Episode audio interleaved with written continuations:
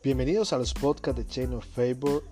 Hoy continuamos hablando sobre el Salmo número 18. Me diste libertad, me libraste porque me amas. Eso es lo primero que dice David, eh, exaltando el nombre del Señor. Después de haber estado a las puertas de la muerte, él lo primero que le dice es, tú me has librado. Y él habla de esta libertad como un premio, como un regalo de parte de Dios. Eh, ¿Por qué?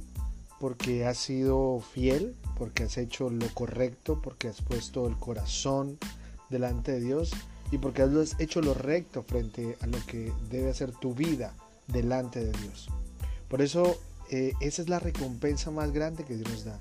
Siempre que tú haces lo correcto, haces lo que debes hacer, pones en tu palabra palabras de bendición, rodeas a las personas con tu cariño, con tu aprecio y haces lo justo, lo honesto delante de Dios, vas a tener recompensa. Es una promesa de Dios.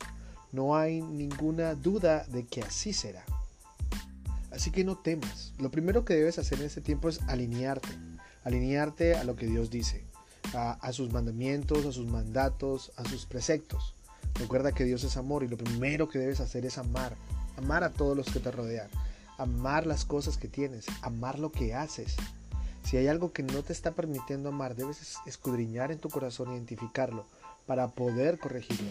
Pero el primer paso es amar. Cuando tú empiezas ya a amar todo lo que Dios te ha dado, es el camino correcto para hacerlo todo delante de Dios.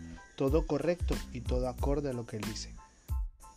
Y por último, el salmista dice, tú eres bueno con los humildes eres riguroso con los orgullosos. Así que en este tiempo pon tu corazón, pon tu amor, pon tu humildad, pon tus líneas claras con, con relación a lo que debes hacer, pon tu justicia, tu honradez, hacer lo correcto, poner las palabras correctas delante del Señor y en todo lo que tú hagas día a día, que eso agrada al Señor.